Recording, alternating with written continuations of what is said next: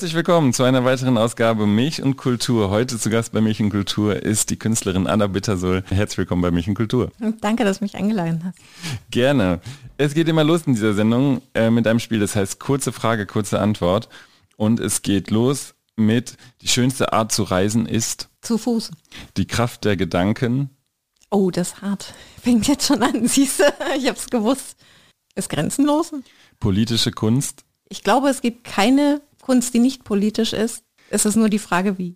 Das letzte Lied, das du gehört hast. Es war irgendwas von Placebo, weil ich habe gestern Abend Placebo gehört. Milch ist. Sehr lecker.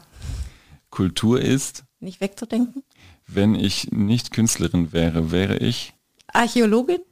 Dass ich Künstlerin bin, dass ich eine Künstlerin bin und sein möchte, habe ich gemerkt als. Das habe ich nie gemerkt, das war einfach da. Scheitern ist. Das Wichtigste. Erinnerung ist. Sehr verschieden. Du hast gerade gesagt, ähm, die schönste Art zu reisen ist zu Fuß. Wo würdest denn dich hin verschlagen beim nächsten Mal, wenn du reisen dürftest? Äh, wenn ich reisen dürfte, also ich würde, ich bin sehr gerne am Meer und ich würde gerne wieder ans Meer. Ähm, also, oder ich glaube, ich mag einfach Weite. Ich mag sehr gern, wenn ich äh, eine große Fläche vor mir habe und da so Gedanken einfach Platz haben, sich auszubreiten. Wenn du dich als Künstlerin selbst vorstellen würdest, anderen vorstellen würdest, wie würdest du dich beschreiben? Was machst du? Gerade gar nicht so einfach. Also ich glaube, vor einiger Zeit hätte ich gesagt, äh, ich bin Malerin und ich male äh, Bilder, hauptsächlich mit Öl, manchmal mit Tusche oder, oder Gouache, aber hauptsächlich male ich Bilder, auf denen Dinge zu erkennen sind, die sich auflösen. Und es geht mir sehr viel ums Material. Das hat sich aber inzwischen auch ein bisschen geändert, weil ich glaube, im letzten halben Jahr ist sehr viel passiert. Mit welchem Material arbeitest du? Ähm, also wie gesagt, die Bilder auf Leinwand, dann ähm, mit welchem Material, eigentlich könnte man sagen, momentan mit welchem Material arbeite ich gerade nicht, weil ich habe bis vor kurzem eben hauptsächlich Bilder gemalt und ähm, hatte dann, glaube ich, so einen Punkt, wo ich ähm, gemerkt habe, dass ich äh, dass ich rein über die Bilder nicht alles sagen kann und dass es andere Dinge gibt, die ähm, mir auch die Möglichkeit geben, was zu sagen, ähm, was ich mit Bildern nicht sagen kann oder auf eine andere Art sagen kann. Und dann ähm, gab es einen sehr langen Prozess, wo ich immer wieder versucht habe, irgendwie das in die Bilder reinzupacken und andere Dinge gemacht habe. In der Zwischenzeit, wo ich mir dachte, ja, das äh, vielleicht entwickelt das die Gedanken für die Malerei weiter. Und ähm, hab, bin aber dann zu dem Punkt gekommen, wo ich gemerkt habe, dass es da geht ja nicht darum, dass ich, ob ich irgendwie malen kann und in der restlichen Zeit kann ich nicht malen, also mache ich da nichts, sondern ich habe gemerkt, dass diese Dinge auch wichtig sind und dass es auch Arbeiten sind und dass sie auch eine, eine, eine Wichtigkeit haben. Und ähm, habe das dann stärker zugelassen als ein, als ein Arbeitsprozess, den ich ernst nehme. Und seitdem ist eigentlich von Video, Fotos, äh, Tonaufnahmen alles zusammengekommen und ähm, sucht sich gerade seinen Platz. Was ist denn Arbeit für dich? Ah, finde ich eine ganz schwere Sache. Ähm, weil also ich glaube, es gibt, äh, es gibt für mich das Arbeiten oder Nicht-Arbeiten nicht. Ähm, ich glaube, ein Stück weit arbeite ich immer, aber nicht in dem Sinne, wie man jetzt klassisch, wenn man den klassischen Arbeitsbegriff äh, sieht, dann nicht. Aber ich glaube, es gibt keinen Moment, der nicht mit in die Arbeit reinspielt. Äh, deshalb nur lustig, weil ich gesagt habe, irgendwie da male ich und das sind Arbeiten und den Rest, da, da kann ich dann nicht arbeiten oder so. Ähm, aber ich glaube, im Grunde ist es so, dass alles, was ich tue, also auch wenn ich draußen rumlaufe und irgendwelche Sachen sehe, entwickeln sich meine Arbeiten weiter. Und das ist ganz wichtig für den Prozess. Ähm, trotzdem habe ich gleichzeitig das Gefühl, nicht nie wirklich zu arbeiten. Denken, beobachten ist für dich Arbeiten auch. Gehört zu deiner Arbeit. Gehört zu meiner Arbeit, ja. Mhm. Also ich weiß nicht, manchmal laufe ich draußen rum und dann fällt mir auf einmal irgendwie ein, ähm, was ich mit einer Arbeit machen könnte, wo ich nicht weiter wusste, weil ich irgendwas gesehen habe oder gehört habe. Und ähm, manchmal höre ich Sachen, wo ich dann beim Arbeiten oder in, im Atelier merke, äh, dass es doch ähm, oder dass es eine Relevanz hat oder dass da irgendwie einfach, vielleicht manchmal einfach nur ein, ein Objekt oder ein Satz, der mir dann so durch den Kopf geht, der mit reinfällt. Insofern merke ich, dass diese ganzen Dinge irgendwie wichtig sind. Also ich glaube, diese, diese Zeit, die vergeht, während ich jetzt keinen Pinsel in die Hand nehme oder, oder nichts jetzt aktiv im Atelier mache, ähm, ist genauso wichtig für den Prozess. Du hast eben gesagt, äh, auf die Frage, wann hast du gemerkt, äh, dass du Künstlerin bist, dass man das nicht sagen kann, sondern dass es schon immer da war. Kannst du das vielleicht mal beschreiben, dass, äh, wie du das gemerkt hast oder wie es das bei dir ausgedrückt hat? Oh Gott, ich kann das, das ganz schwer zu beschreiben, weil ähm, also ich werde das ganz oft gefragt und das ist ja so ein, ich, man steht ja nicht auf einmal da und denkt sich so, ja hoch, äh, heute bin ich Künstler. Mhm. Sondern das ist, äh, glaube ich, glaube ich, habe mich einfach immer mit solchen Sachen beschäftigt. Ich habe aber auch, das war nicht so, dass man von klein auf sagen konnte, irgendwie, ja, das wird bestimmt Kunst. Weil ich habe nicht irgendwie, ich habe von klein auf gemalt, ich habe aber auch andere Sachen gemacht. Also ich habe super viel geschrieben. Ich habe äh, früher eigentlich mehr geschrieben als gemalt. Ich habe ähm, sehr, sehr viel gelesen. Ich habe ähm, sehr viele Sachen immer auseinandergenommen und zusammengebaut und untersucht und so. Und ich glaube, es war einfach diese Grundneugier. Und ähm, also ich weiß noch, als ich damals gesagt habe, dass ich jetzt Kunst studiere, hat meine Mutter gesagt, das hätten wir ja alle nicht gedacht. Also was hätten die gedacht? War, das hätten das, sie alle nicht gedacht. Ja, ja. Also das war eher so die Frage, ob ich mal was ähm, mit mit Text mache oder so. Also eher äh, im literarischen Bereich. Ähm, und ich glaube, dass ich dann das Kunststudium äh, mich fürs Kunststudium entschieden habe. Das fanden meine Eltern auch kurios. Ähm, aber für mich war das, glaube ich, damals der Gedanke, dass mich so viele verschiedene Sachen interessieren und dass das das Studium ist, das mir am besten die Möglichkeit gibt, da einen Weg zu finden, das alles zusammenzubringen. Ich wusste nur damals überhaupt nicht, wie das aussieht. Hätte dir damals sowas geholfen wie so ein äh, Studium Generale, dass du alle Sachen mal ausprobieren, also ein Jahr in viele Sachen mal hättest reinschauen können? Hm, ich glaube, ich hätte es super spannend gefunden. Ich glaube aber nicht, dass ich mich für was anderes entschieden hätte. Weil ich glaube, so diese Möglichkeit, äh, all diese Dinge immer gleichzeitig machen zu können. Das ist das Spannende daran für mich.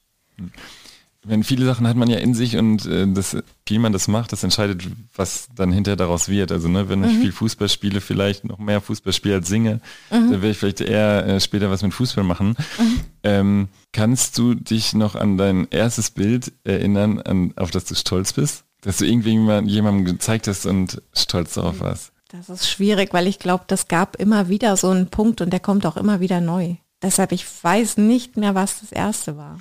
Kannst du dich an eine erste äh, Rückmeldung erinnern, so, äh, auf ein Bild, wo Leute dir gesagt haben, boah, Anna, du bist äh, Künstlerin oder du, da, das ist was Besonderes? Also ich glaube, ich glaube, vor dem Studium eigentlich nicht. Das war dann erst, also ich kann mich dran erinnern, dass bei den ersten Klassenbesprechungen, also es gibt ja in der Akademie Klassenbesprechungen, wo man dann seine Arbeiten präsentiert und äh, dann alle, die quasi mit einem studieren, bei einem Professor äh, sich die Sachen angucken und äh, dann was dazu sagen. Und ich weiß noch, dass ich bei der ersten Besprechung ganz überrascht war und irgendwie auch irritiert, dass auch ältere Semester, weil das immer ein, das erste bis letzte Semester in einer Klasse, das ist gemischt. Und dass die älteren Semester irgendwie die Sachen so spannend fanden. Und das, ähm, weil ich hatte das Gefühl, die müssten jetzt alle irgendwie sagen, das ist doch irgendwie noch nichts oder das kannst du besser machen und das kannst du besser machen. Aber dass äh, so diese Akzeptanz dessen, dass da was ist. Mhm. Also dass die was gesehen haben, was vielleicht noch keinen Weg hat oder, oder noch nicht so eine Möglichkeit hat, irgendwie so rauszukommen, wie es rauskommen soll, aber dass sie was gesehen haben, was da ist, das fand ich toll. Da war ich irgendwie irritiert, aber ich habe mich auch sehr gefreut. Gab es Menschen oder Künstler für dich, die dich inspiriert haben, die, wo du gesagt hast, wow, sowas möchte ich, in diese Welt möchte ich auch eintauchen, ich möchte auch äh, vielleicht sowas darstellen oder ich möchte so etwas zeigen, ich möchte mich so ausdrücken, wenn die sowas in mir auslösen können, äh, das möchte ich auch. Gab es da Menschen, schon früh in deinem Leben? Ich glaube, da gab es immer wieder sehr verschiedene. Das hat auch sehr gewechselt mit dem, wo ich mich gerade selber befunden habe. Also in welchem Stadium oder was mich gerade beschäftigt hat und so. Und dann wechselt es auch. Manche bleiben. Ähm, aber ich glaube, was ich wahnsinnig interessant fand, war, dass ich, also ich war mit meinen Eltern schon sehr, sehr viel im Museum und ähm, und habe auch viel Musik gehört und so und Theater und ich fand das krass einfach, wenn man dort ist und diese Gefühle hat, die man sich nicht erklären kann. Mhm. Also bei Theater und bei Musik hatte ich das als Kind, fand ich das gar nicht so irritierend. Das war klar, da ist man irgendwie emotional, weil das so direkt körperlich ist. Und ich glaube, dass im Museum vor einem Bild stehen, das eigentlich so ein scheinbar regungsloser, ganz stiller Gegenstand ist. Und dass ich da davor stehen konnte und, und irgendwie fast weinen wollte, das fand ich krass. Und das hat mich irgendwie beschäftigt. Ich glaube vielleicht, also ich glaube so diese Sache hat mich immer, das wollte ich auch gerne können oder ich nicht, nicht können. Also ich glaube, ich habe immer die Hoffnung, dass, dass sowas passieren so? kann, ja. dass ich, dass sowas meine Arbeiten vielleicht auch mit jemandem machen können oder dass, dass ich was dazugeben kann. Das auch in deinem Leben halten, also dass du diese Erfahrung immer wieder machst äh, bei anderen und dann auch bei anderen auslösen kannst. Mhm. Also ich würde, ich würde mich freuen, wenn das bei anderen auch geht. Das weiß man ja immer nicht, weil man steckt nicht drin. Und ich glaube, so dieses ganz krass emotionale Gefühl ist ja was super Privates auch auf eine Art. Das kann man, glaube ich, auch gar nicht so mitteilen. Ich finde nur manchmal sieht man es bei Leuten, wenn die das haben, dann sieht man, wie sich so der Körper verändert und alles. Und dann sind die so kurz weg oder so in sich. Das finde ich super schön. Und ich würde es aber auch gerne behalten. Also ich mag dieses Gefühl. Ist ja die Kunst als Erwachsener auch immer ein bisschen äh, so Kind zu bleiben. Ne? Also man ist ja so in seiner Arbeitswelt und in vielen äh, Beziehungen ja sehr erwachsen oder versucht das zu sein. Und äh, Glücksmomente sind ja auch oft damit verbunden, dass man sein inneres Kind wieder kennenlernt. Hilft Kunst dabei? Hilft Kunst dir dabei? Oder willst du das gar nicht kennenlernen wollen oder willst du gar nicht Kind sein? Also ich mag diesen Zustand sehr gerne, ja. Mhm. Ich weiß gar nicht, ob die Kunst mir dabei hilft oder ob das nicht einfach ein seltsamer Umstand ist, dass das bei mir einfach immer da geblieben ist. Also das kann sein, dass sich das, also Henne oder Ei, man weiß es nicht so richtig, was, was zuerst da war oder was was bedingt. Keine Ahnung. Das, aber ich glaube, dieses, äh, dass es Spielerische gibt in der Arbeit, das finde ich was sehr Schönes. Also dieses, diese Neugier und dieses, dieses als erwachsener Mensch mit faktischem Wissen rumlaufen und äh, einfach hingehen und sagen, ich werfe alles über den Haufen, ist mir egal, weil es kann alles kaputt gehen, es kann alles passieren, ich habe keine Ahnung. Und diese, die, die Welt jeden Tag so zu sehen, als hätte man sie nicht gesehen. Das ist schön. Du hast mal gesagt, dass du äh, an Kunst oder an Kunst generell interessant findest, äh, wenn Versuche zugelassen werden und das Scheitern auch was total Schönes ist in der Kunst oder mhm. auch generell. Magst du das mal ein bisschen präzisieren? Was genau findest du so spannend am äh, Zulassen von Versuchen in der Kunst? Oder willst du es gar nicht auf die Kunst beschränken? Ich würde das gar nicht auf die Kunst beschränken. Also ich habe neulich auch einen ganz spannenden, auch eine Doku gesehen über die dunkle Materie. Und es ging um so Forscher, die äh, versuchen nachzuweisen, äh, dass es dunkle Materie gibt. Und die, da hat einer auch so nett gesagt, dass das eigentlich auch völlig, ich weiß gar nicht, ob er gesagt hat, völlig wurscht ist, aber dass es, äh, dass das Spannende ja eigentlich nicht ist, dass man dann nachweisen kann oder nicht nachweisen kann, dass es dunkle Materie gibt, sondern die ganzen Sachen, die man rausfindet unterwegs, weil irgendwas schiefgegangen ist. Und dass das eigentlich die wichtigen Dinge sind. Und ich glaube, dass das äh, im Leben generell so ist.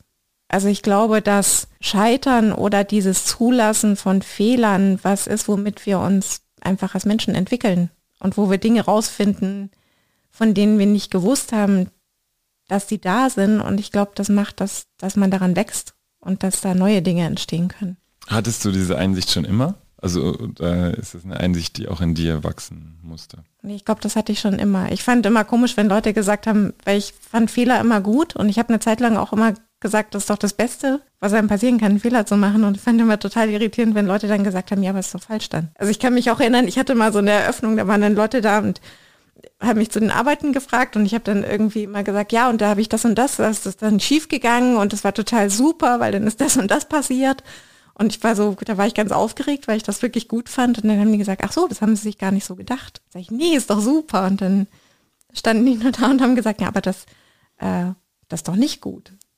Und ich fand es ganz schwer, diesen, diesen Moment zu erklären, dass es für mich so, dass das ja eine wahnsinnige Qualität ist, weil sich dadurch Türen öffnen, die, von denen ich vorher nichts wusste. In der Ausbildung, ähm, da, hat, da lernt man ja unter, oder ist man ja mit Künstlern zusammen, die einem diese Art Mentoren sind, ist das richtig? Oder wie kann ich mir das vorstellen? In der mhm. Im Grunde ja. Also Du hast in ähm, Dachau studiert, ne? Nee, ich nee. habe in Nürnberg studiert. In Nürnberg studiert. Ja, genau, ich bin äh, in Dachau geboren. Ja, in Dachau geboren. Habe in Nürnberg studiert, ähm, beim Ralf Fleck. Und äh, das ist extrem unterschiedlich, wie die Professoren damit umgehen. Ich glaube auch, das ist von Hochschule zu Hochschule unterschiedlich.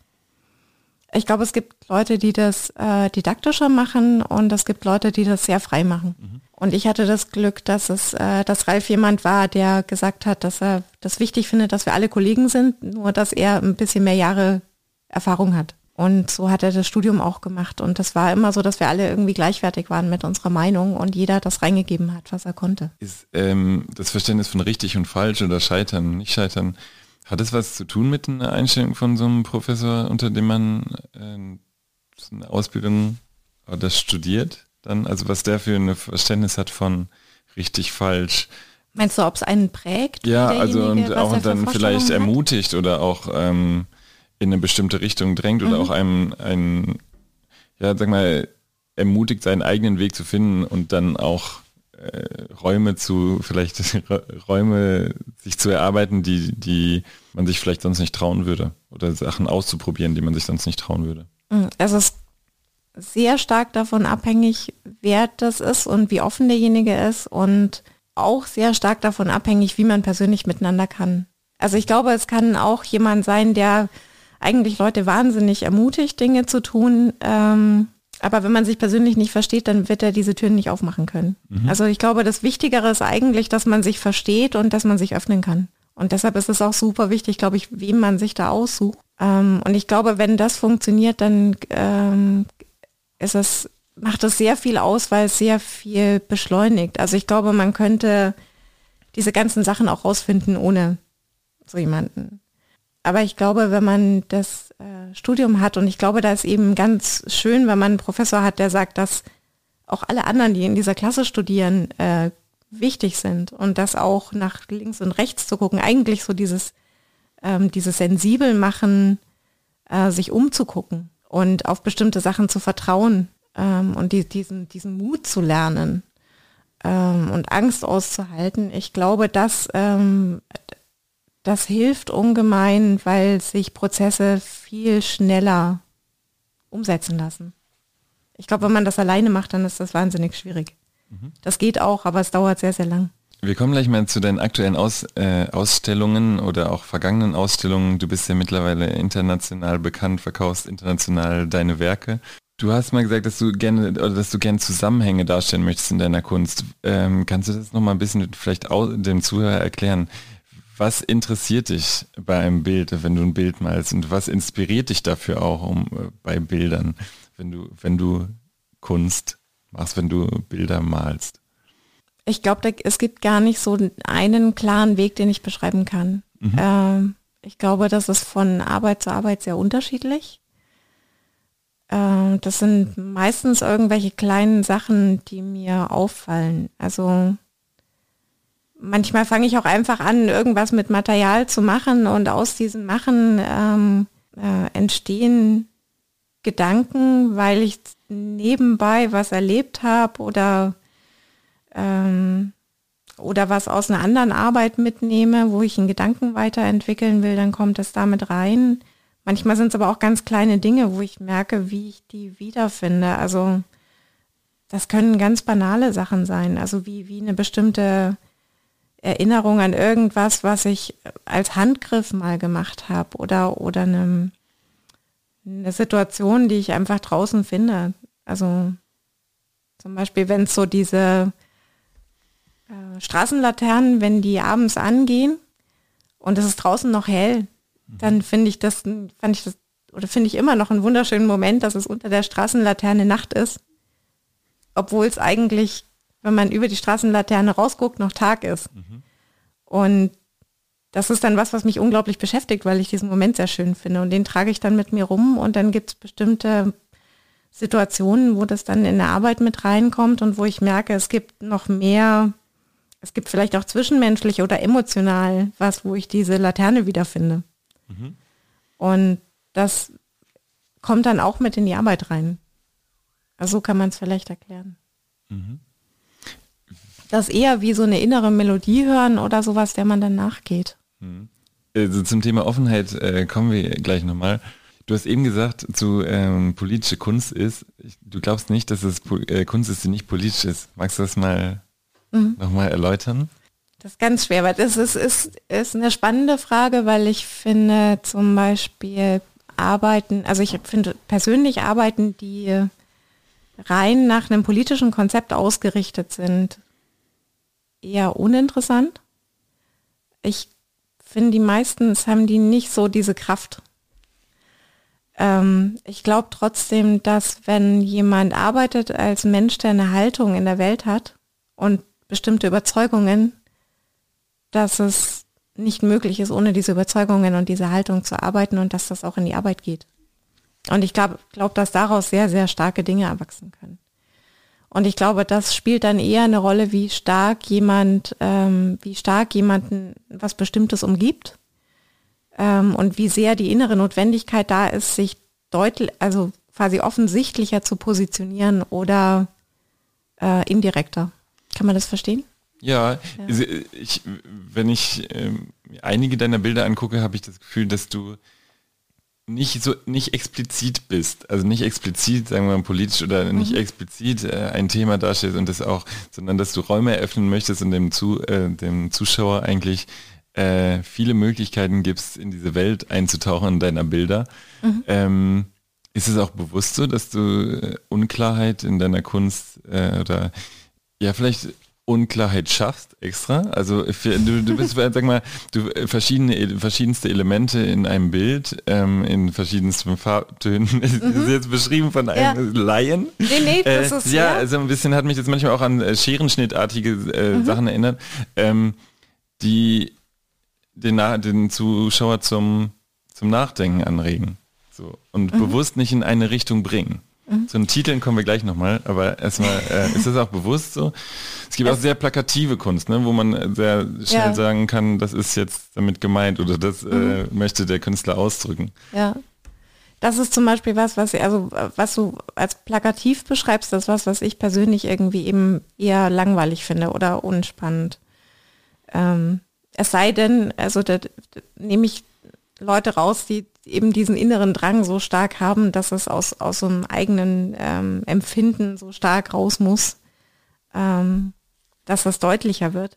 Aber ich, also ich, ich empfinde meine Bilder zum Beispiel überhaupt nicht als ähm, irritierend oder ähm, nicht, für mich sind die sehr klar. Mhm. Also für mich sind sie sehr klar und sehr eindeutig. Ähm, ich glaube nur nicht. Ähm, Was meinst du, wenn du klar sagst? Mm, ich, das Gefühl, um das es mir geht, ist sehr präzise. Mhm.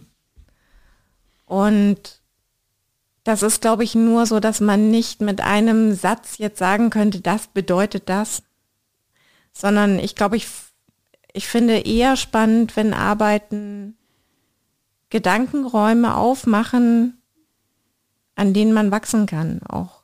Also die gar nicht so tagespolitischen Statements sind oder jetzt kurz zu dem was sagen und kurz zu dem was sagen, sondern ich, ich finde spannender irgendwie zu sagen, welche Dinge stehen denn vielleicht in größeren Zusammenhängen dahinter und welche Emotionen sind das, die, die uns da umtreiben oder welche Dinge machen uns als Mensch aus und bewegen uns.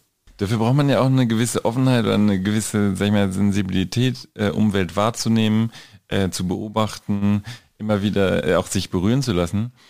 Ähm, wie schaffst du das, diese Offenheit dir zu erhalten? Und was ist das Schöne an der Offenheit vielleicht, die du dir erhältst? Mm, ich glaube, ich habe die vielleicht einfach, das weiß ich nicht, habe ich nie drüber nachgedacht. Mhm. Also ähm, ich bin einfach, glaube ich, ein super neugieriger Mensch. Das ist äh, schon so. Also ich bin.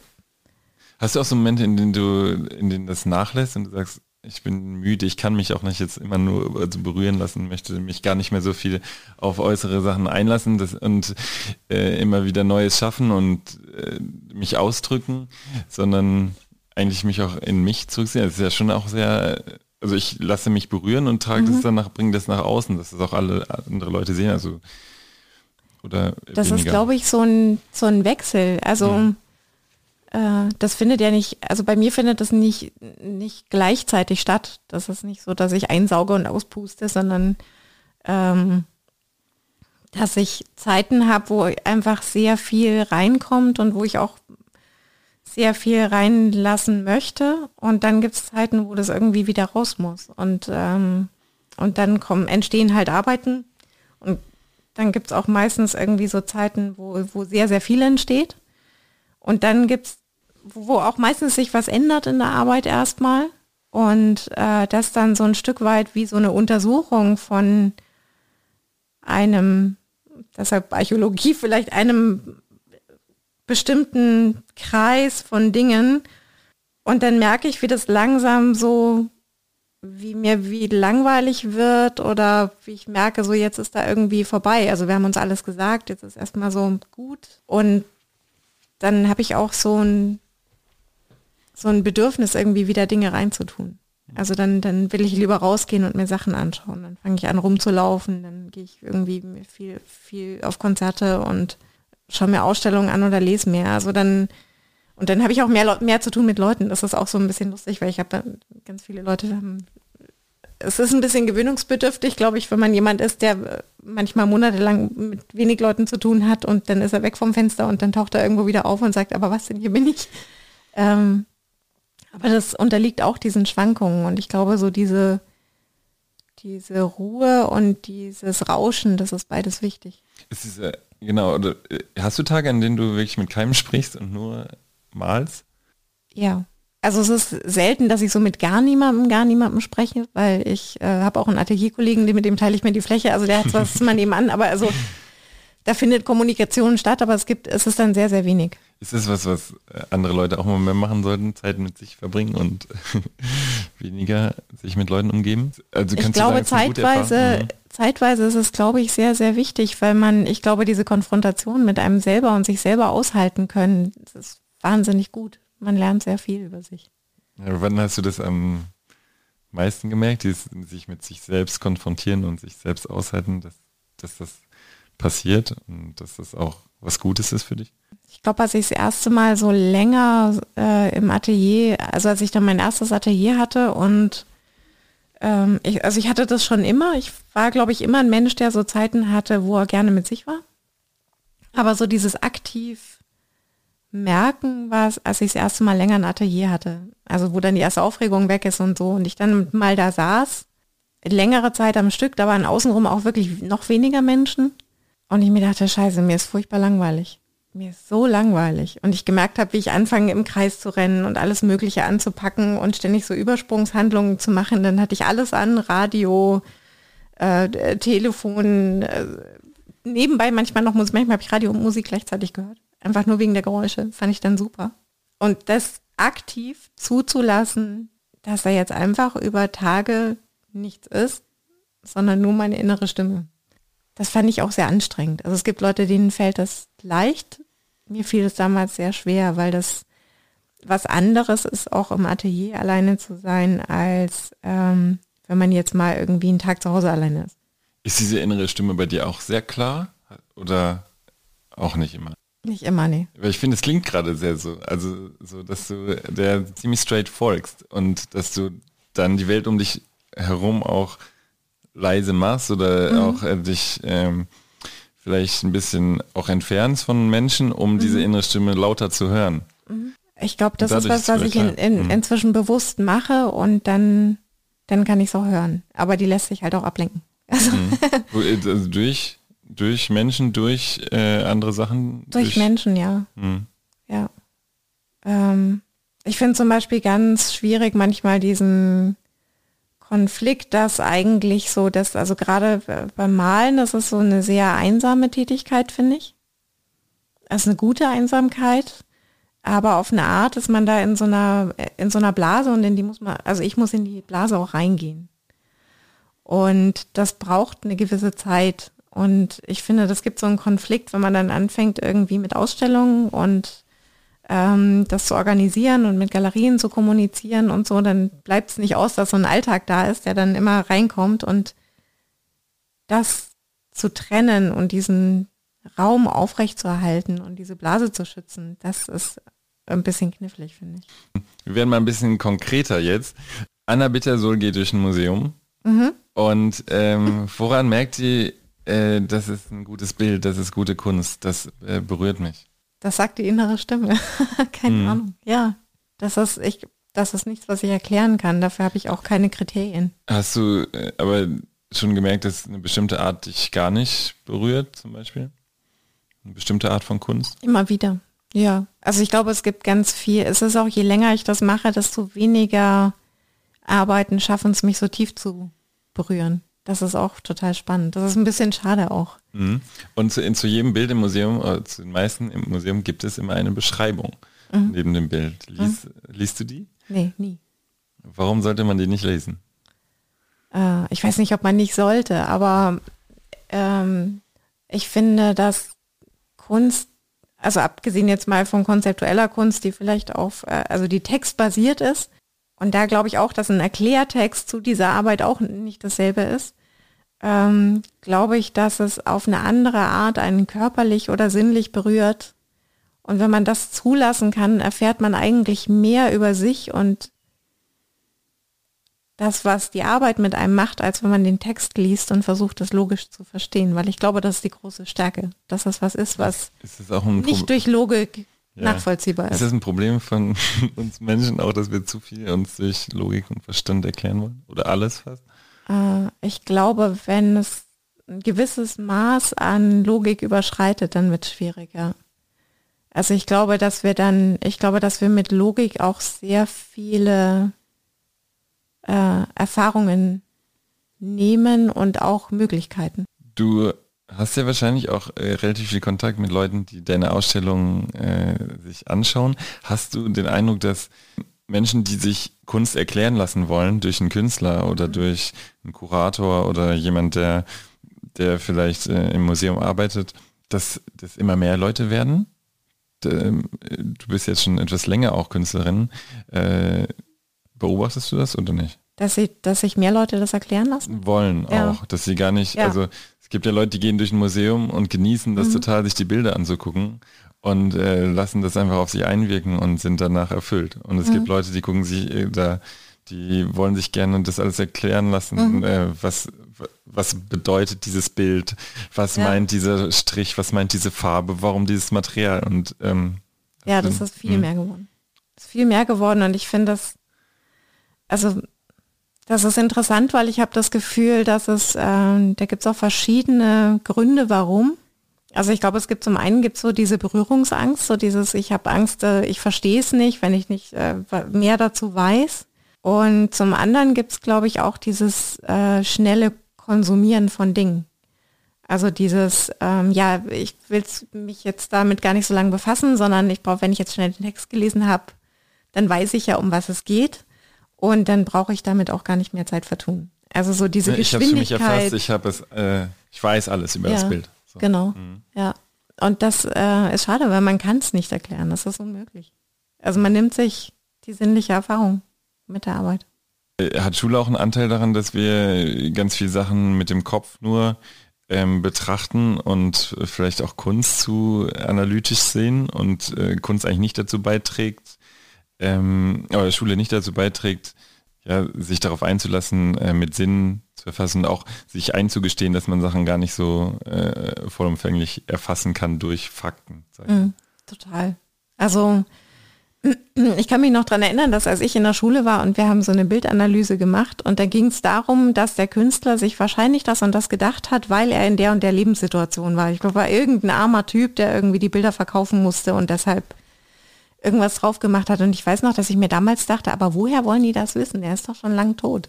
Und wen zum Henker interessiert? Und das fand ich, ich fand das völlig absurd. Ich fand das damals schon absurd.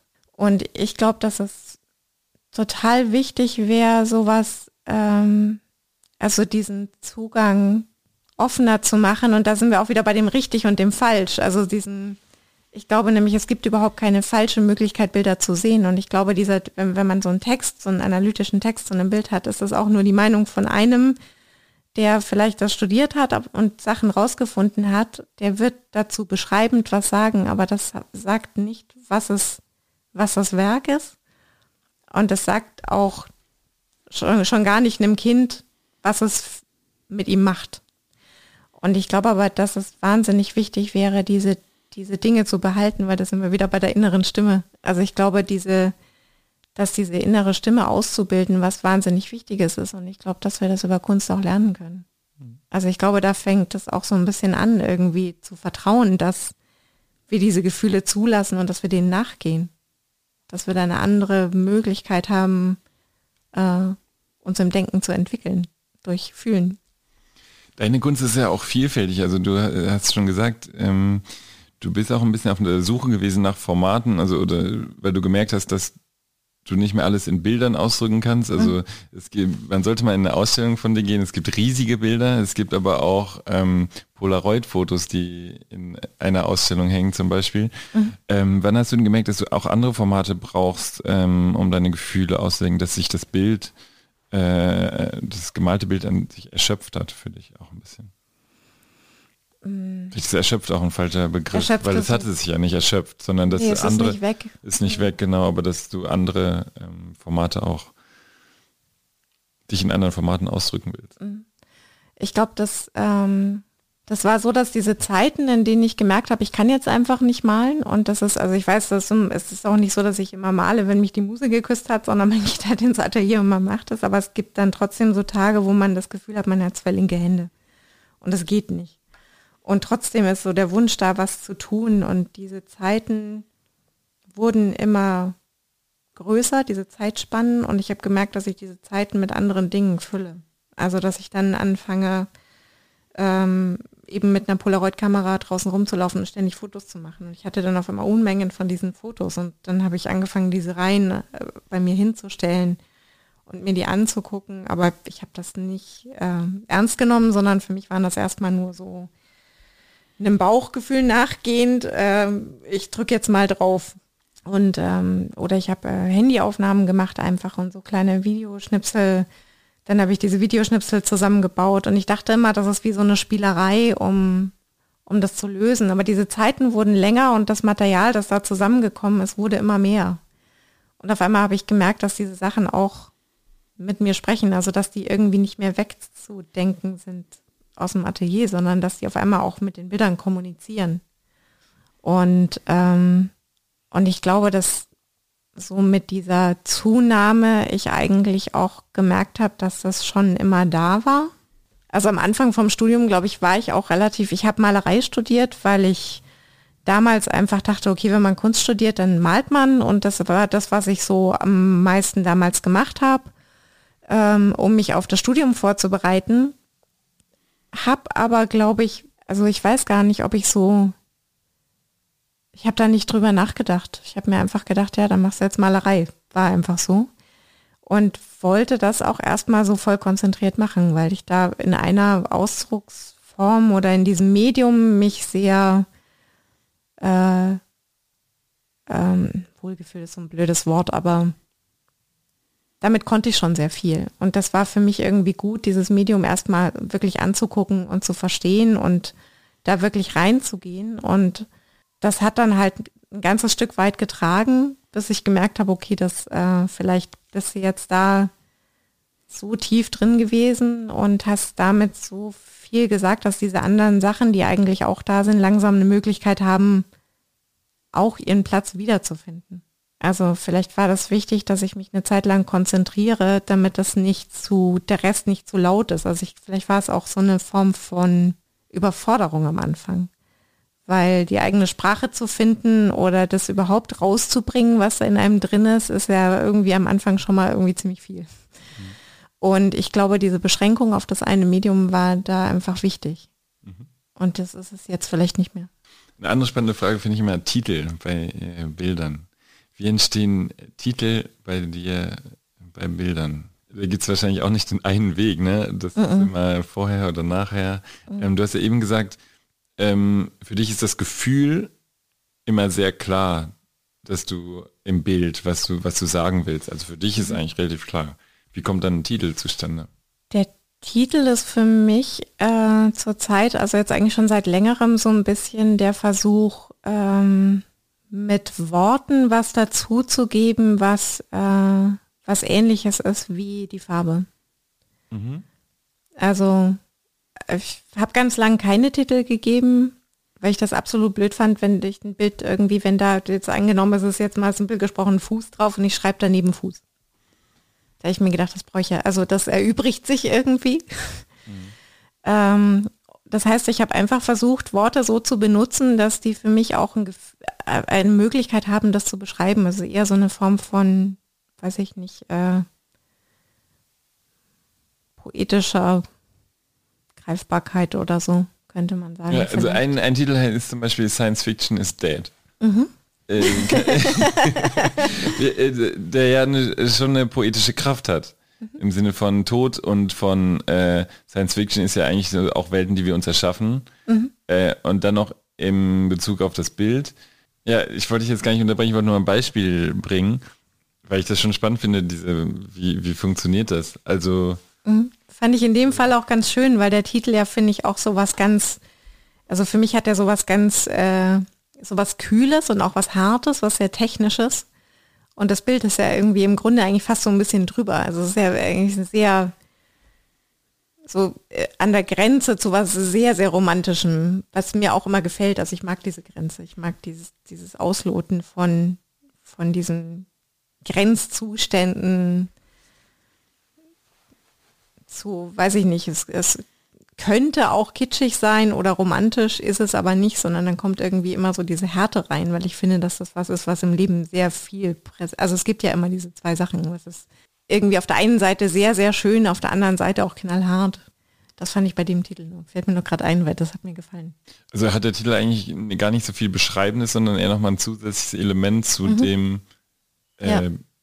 Bild. Okay. Mhm. Mhm. Es gibt im Moment eine aktuelle Ausstellung von dir und anderen Künstlern in der Spinnerei im Raum 14. Ist es Raum, sagt man Raum 14 in der Spinnerei? Nein, das ist, Halle 14. Äh, das, das, UG 14. UG 14. Ja, es gibt sehr viele 14 in der Spinnerei, das ist sehr verwirrend. Ja, jetzt äh, habe ich ähm, schon den falschen Raum angegeben. Also nicht verlaufen, UG 14. ja.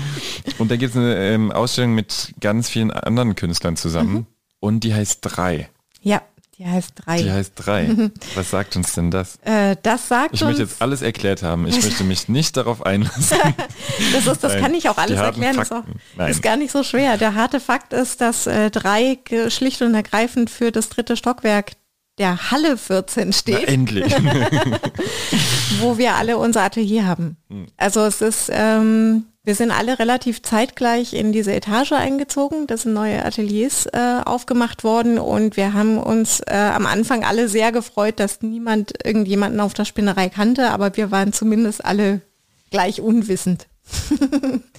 und haben uns gefreut, dass da einfach Leute sind, die auch neugierig sind und die sich alle so langsam vortasten und haben uns da so ein bisschen kennengelernt und das waren so die ersten Kontakte für alle von uns äh, in, äh, in diesem Biotop. und äh, daraus ist irgendwie dann so über die Jahre der Wunsch entstanden, mal was zusammen zu machen. Und ähm, das sind ganz unterschiedliche Welten, ganz unterschiedliche Künstler und ähm, wir wollten trotzdem einfach oder vielleicht auch gerade deswegen eine Ausstellung zusammen machen. Und das äh, ist auch eine ziemlich coole Ausstellung geworden, muss ich sagen. Die kann man sich momentan angucken. Aber man kann auch, wir haben eine wunderschöne äh, Website, ähm, die hat die Yawen gemacht. Äh, auch eine von den Künstlerinnen und die ist ganz toll. Da kann man sich auch die, kann man sich auch die Ausstellung äh, so schon mal in klein angucken und da stehen auch alle Daten nochmal drin und auch nochmal Infos zu den Künstlern. Und man kann sogar bei dir auf einer Website äh, auch einen äh, virtuellen Rundgang machen, stimmt das? Das stimmt, ja. Das stimmt, das stimmt ja. Magst du mal was dazu sagen? Was kann man da sehen? Äh, da kann man einen Rundgang durch die letzte Ausstellung in der Galerie Eigenheim sehen. Das ist meine Galerie in Berlin.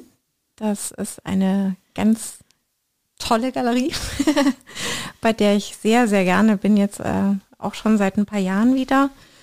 Und da habe ich ähm, im Mai diesen Jahres eine Einzelausstellung gehabt. Und da gibt es ein kleines Interview mit Konstantin von der Galerie und ähm, einen Rundgang, wo man sich Arbeiten angucken kann, unter anderem auch die erste größere alleine gebaute installative Arbeit.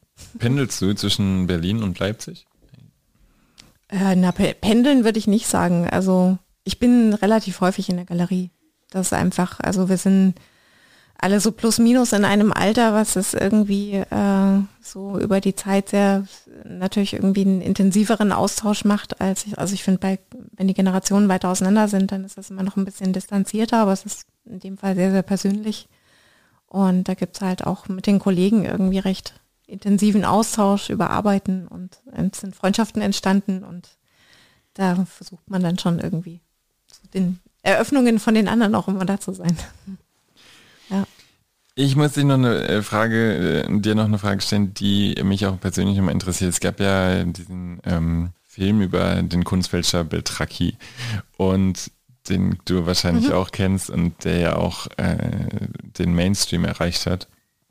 Ähm, meine Frage geht so ein bisschen in die Richtung, könntest du dir auch vorstellen, dass du das, äh, dass du andere Leute imitieren könntest und kann das funktionieren? Oder ist es so eine Kunstszene oder ist die Kunstszene auch immer mehr auf äh, Täuschung aufgebaut oder ist es äh, das Imitieren von anderen Leuten und es ähm, wird das mehr und ist es auch möglich? Ist es überhaupt möglich aus der Sicht der Künstlerin und wird sowas mehr?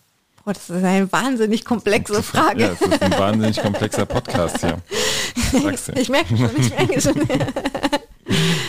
das wusste ich vorher, ne? jetzt muss ich da durch.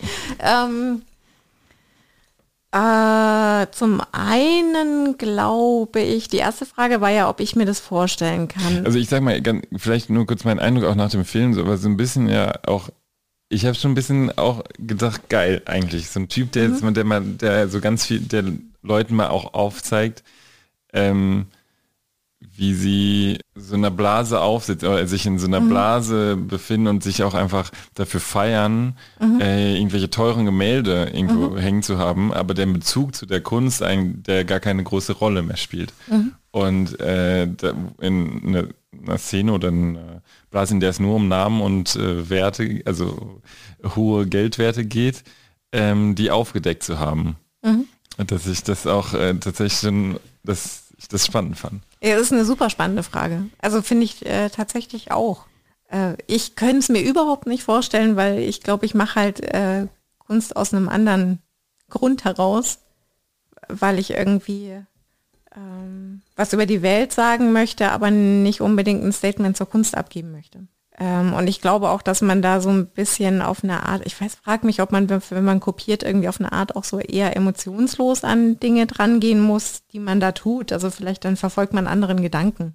Ähm, aber es ist äh, super spannend, ähm, die Frage nach, wie viel Täuschung ist da. Also ich glaube, es gibt gerade sehr viel auch Dinge, die äh, sehr, sehr schnell hochgeschossen werden und besprochen werden in allen Zeitungen und dann ist der, das, äh, die, die eine Woche tanzt der Zirkus ums Dorf und äh, die nächste Woche ein anderer und alles ist immer super wichtig und wird aufgeblasen und die nächste Woche ist es einfach vorbei.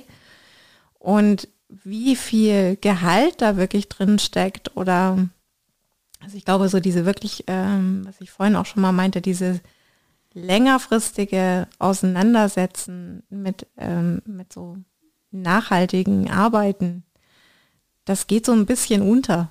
Also ich glaube, die gibt es noch, aber die werden gerade von einem ganz großen Tamtam -Tam auch manchmal so nieder, niedergeschrien. Und insofern, es gibt ja sehr viele Künstler, die sich irgendwie, die sich auf die Art damit beschäftigen, das zu hinterfragen. Und ähm, ich finde es auch eine spannende Arbeit ist. Ich fand es auch, ich muss sagen, ich habe auch sehr gelacht. Ich fand es sehr witzig.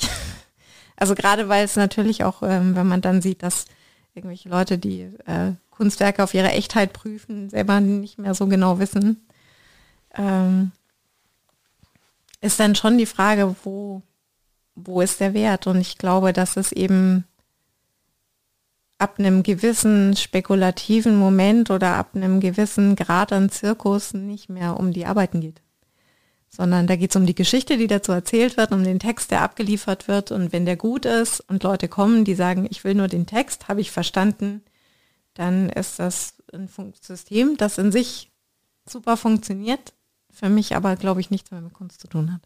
Jetzt brauche ich die gute Antwort von dir was kann denn Kunst, was andere Sachen nicht können? Der Wert von Kunst wird ja oft auch immer klein gemacht oder von vielen Leuten in Frage gestellt. Ne? Das ist, ich zitiere jetzt Frittenbude, das Kunst mindestens in tausend Jahren, aber es, Kunst hat ja nicht einen Wert, wie sage ich mal, das ist jetzt ein Stuhl, das ist ein Stuhl, der hat diesen Wert, das mhm. kann ich machen, sondern es hängt auch von unserer äh, Einstellung zur Kunst ab, was wir den Kunst eigentlich in unserem Leben sein lassen wollen oder wie wir auch uns auch einlassen auf Kunst.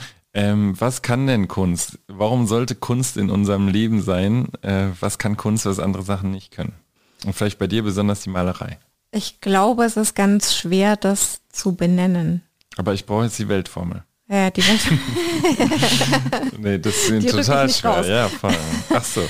ähm, also ich glaube, dass, ähm, dass es wahnsinnig wichtig ist. Ich glaube, dass, also das Interessante ist, ist ja, dass es ja immer wieder auftaucht. Also dass egal wie sehr versucht wird, ähm, ob sei es jetzt von politischen Systemen oder äh, einfach weil die Bedingungen so schwierig sind, es ist, es gibt immer wieder den Punkt, wo, ähm, wo so Kunst und Kultur ein absolutes Minimum erreicht, weil es aus irgendwelchen Gründen zerschlagen wird und trotzdem kommt es immer wieder raus. Und ich glaube, es, es ist eine Art Grundbedürfnis oder ich hatte neulich mal gedacht, vielleicht ist es so eine Art Regulativ. Also vielleicht ähm, gibt es einem die Möglichkeit irgendwie dadurch, dass wir da Dinge eben auf eine andere Art verstehen als logisch, dass wir ähm, auf eine Art uns entwickeln können, die wir anders nicht tun können, die für uns aber essentiell notwendig ist. Und ich glaube, da gehört auch viel von so einem, na, vielleicht ist es auch für jede Kunstrichtung dann anders. Also ich glaube, manche Dinge können sowas wie Mut machen oder Dinge zusammenbringen. Ich glaube, ich glaube, wenn du mich fragst nach Malerei, ist es vielleicht tatsächlich dieses sich mit sich selbst auseinandersetzen können. Ähm, und ich glaube, wenn man sich selber aushalten kann, dann kann man auch mit anderen Dingen im Leben gelassener umgehen oder sie ruhiger betrachten und nicht so aufgeregt. Und ich glaube, das gibt uns die Möglichkeit, andere Entscheidungen zu treffen. Das lassen wir mal so stehen. Das ist ein äh, sehr schönes Schlusswort. Am Ende darfst du, wenn du magst, noch drei äh, Empfehlungen geben. Du darfst, äh, es gibt eigentlich immer eine Buch- und Musikempfehlung, wenn du möchtest, mhm. und du darfst auch noch mal eine Künstlerempfehlung geben heute.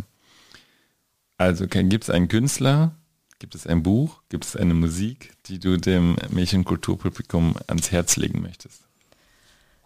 Ähm, also Buch, ich, ja, ich lese gerade von Georges Perec Träume von Räumen. Das ist sehr schön. Das ist wirklich, also das, äh, der beschreibt äh, im Grunde vom kleinsten Raum auf einem Blatt Papier über das Bett, das Zimmer, die Wohnung, das Haus und so weiter, verschiedene Räume und verschiedene Gedankenräume. Und das macht, glaube ich, sehr viel auf, wie man durch die Welt läuft. Also mhm. das fand ich ganz toll. Das hat bei mir sehr viel verändert, wie ich mhm. durch die Welt laufe.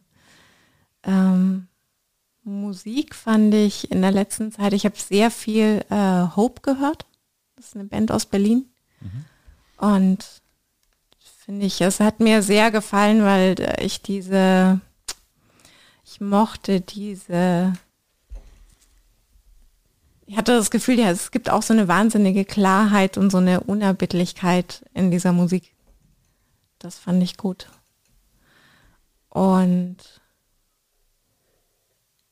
Künstler, also das immer, ich finde das immer ganz schwierig, ne, weil an der Stelle ist man ja immer, dann steckt man in der Zwickmühle, empfiehlt man jemanden, den man kennt und dann ist der eine da und der andere nicht.